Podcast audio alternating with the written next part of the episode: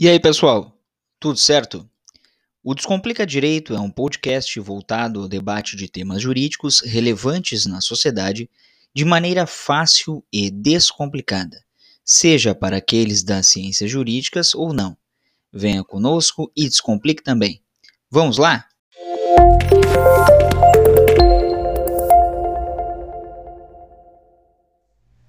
E aí, pessoal? Tudo certo? Mais um episódio do Descomplica Direito. Redução de carga horária versus redução salarial. Isso é legal? Isso é permitido pela lei? No caso do servidor público, que por determinada, por alguma razão, tenha de ver a sua carga horária reduzida, será que é permitido pela lei que a sua remuneração também seja proporcional? Vamos ver um caso que foi julgado pelo Supremo Tribunal Federal, oriundo aqui do Rio Grande do Sul. Vamos lá. Supremo Tribunal Federal veta pagamento de salário inferior ao mínimo para servidor em horário reduzido. Por maioria, o plenário do Supremo Tribunal Federal decidiu que é proibido o pagamento de remuneração em valor inferior ao salário mínimo a servidor público, mesmo em caso de jornada reduzida de trabalho. A decisão se deu na sessão virtual que ocorreu agora, no início do mês de agosto de 2022.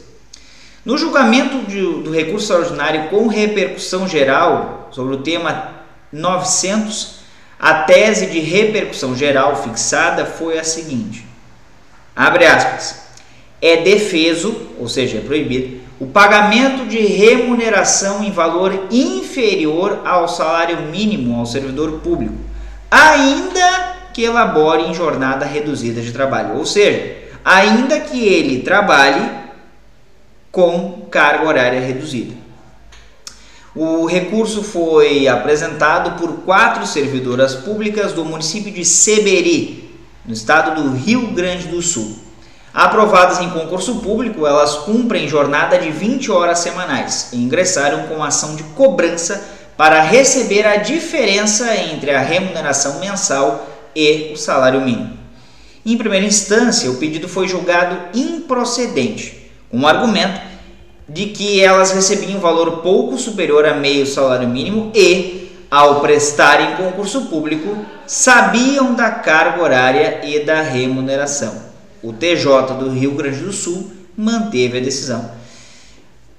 Curiosa essa decisão ter sido mantido ter sido mantida pelo Tribunal do Rio Grande do Sul, porque é de clareza solar de que o servidor público não pode receber menos que o salário mínimo. Isso é óbvio. Tá? Mesmo naqueles casos em que a remuneração inicial seja inferior ao salário mínimo, isso também é ilegal. Mas vamos ver agora o desenrolar desse caso. No Supremo Tribunal Federal, prevaleceu o entendimento do relator ministro Dias Toffoli.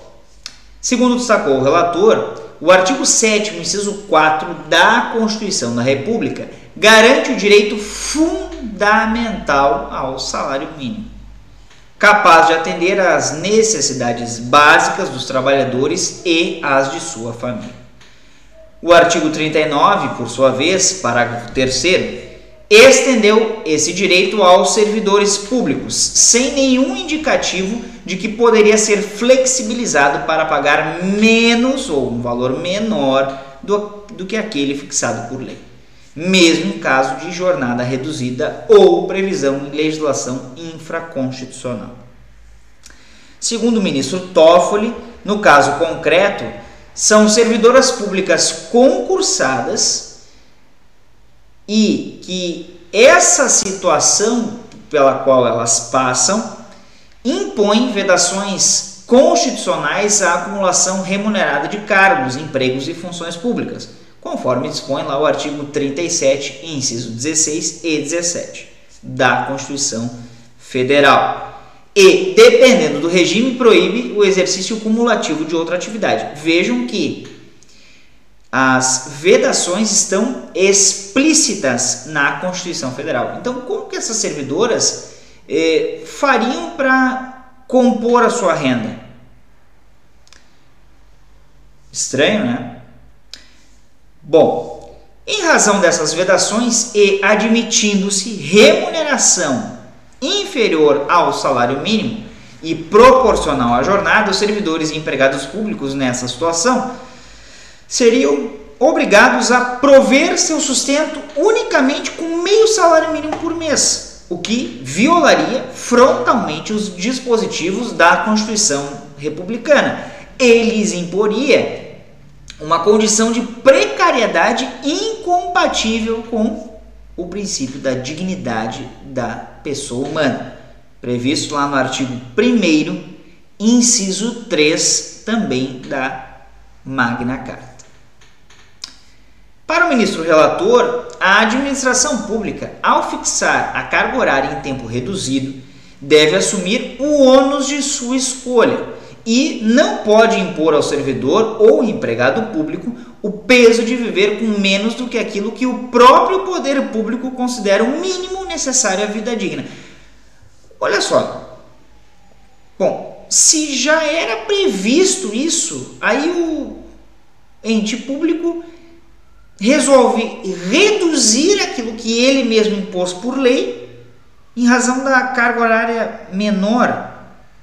Não faz a mínima, não tem o mínimo sentido isso, não faz a mínima lógica. Obviamente, lógica para, para a administração pública, mas ferindo um direito fundamental que é do servidor público, do trabalhador de modo geral.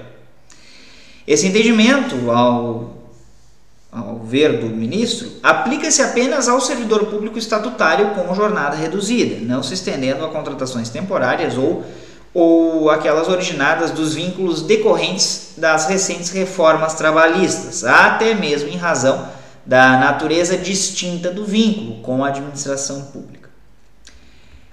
Nesse sentido, acompanharam o relator os ministros Luiz Fux, presidente da Corte, Gilmar Mendes, Ricardo Lewandowski, Edson Fachin, Alexandre de Moraes e as ministras Carmen Lúcia e Rosa Weber. No caso concreto, o plenário deu provimento ao recurso extraordinário, devolvendo os autos ao TJ do Rio Grande do Sul para a continuidade de julgamento, a fim de que sejam decididas as demais questões contidas no recurso observando-se os parâmetros decididos pelo Supremo no recurso. E aí, nesse caso, vejam que ficaram vencidos os ministros Luiz Roberto Barroso, André Mendonça e Nunes Marques. Ao abrir divergência, o ministro Barroso considerou que quando o servidor cumpre jornada inferior a 8 diárias e 44 horas semanais, a remuneração deveria ser proporcional ao tempo trabalhado. Assim, haveria, iso, haveria isonomia com os servidores no caso da remuneração semelhante que cumprem a jornada integral e os trabalhadores da iniciativa privada.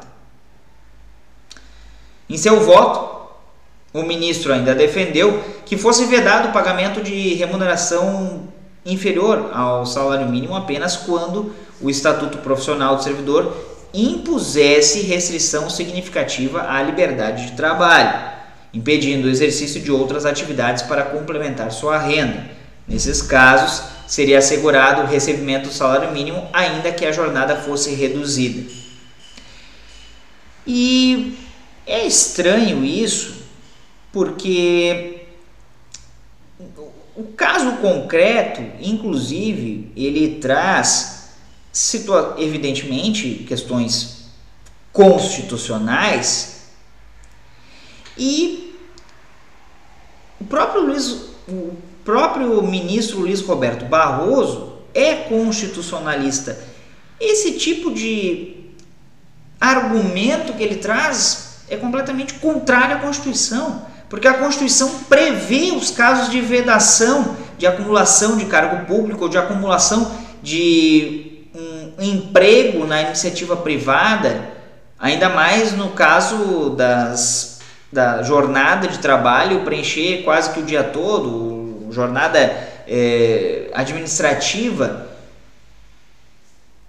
realmente é estranho. E aí, evidentemente, que esse caso ele gerou a repercussão geral, porque também, além de ter um reflexo constitucional, ele tinha a ver com a pandemia de Covid-19. E aí vejam bem que redução da remuneração dos servidores da saúde não parece ser de interesse da população em geral, especialmente no momento de emergência sanitária pois ainda se vive nos efeitos da pandemia de Covid-19. Isso foi é, aventado pelos procuradores das partes recorrentes aí no recurso extraordinário.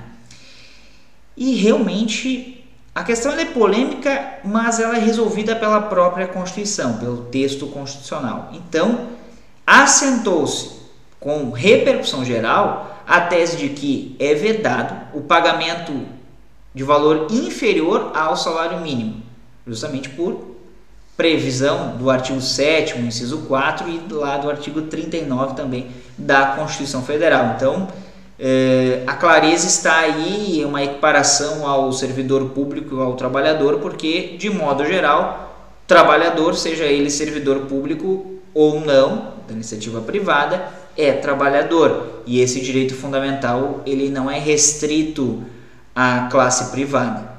A classe estatal também agora assentado em tese de repercussão geral. Certo, pessoal?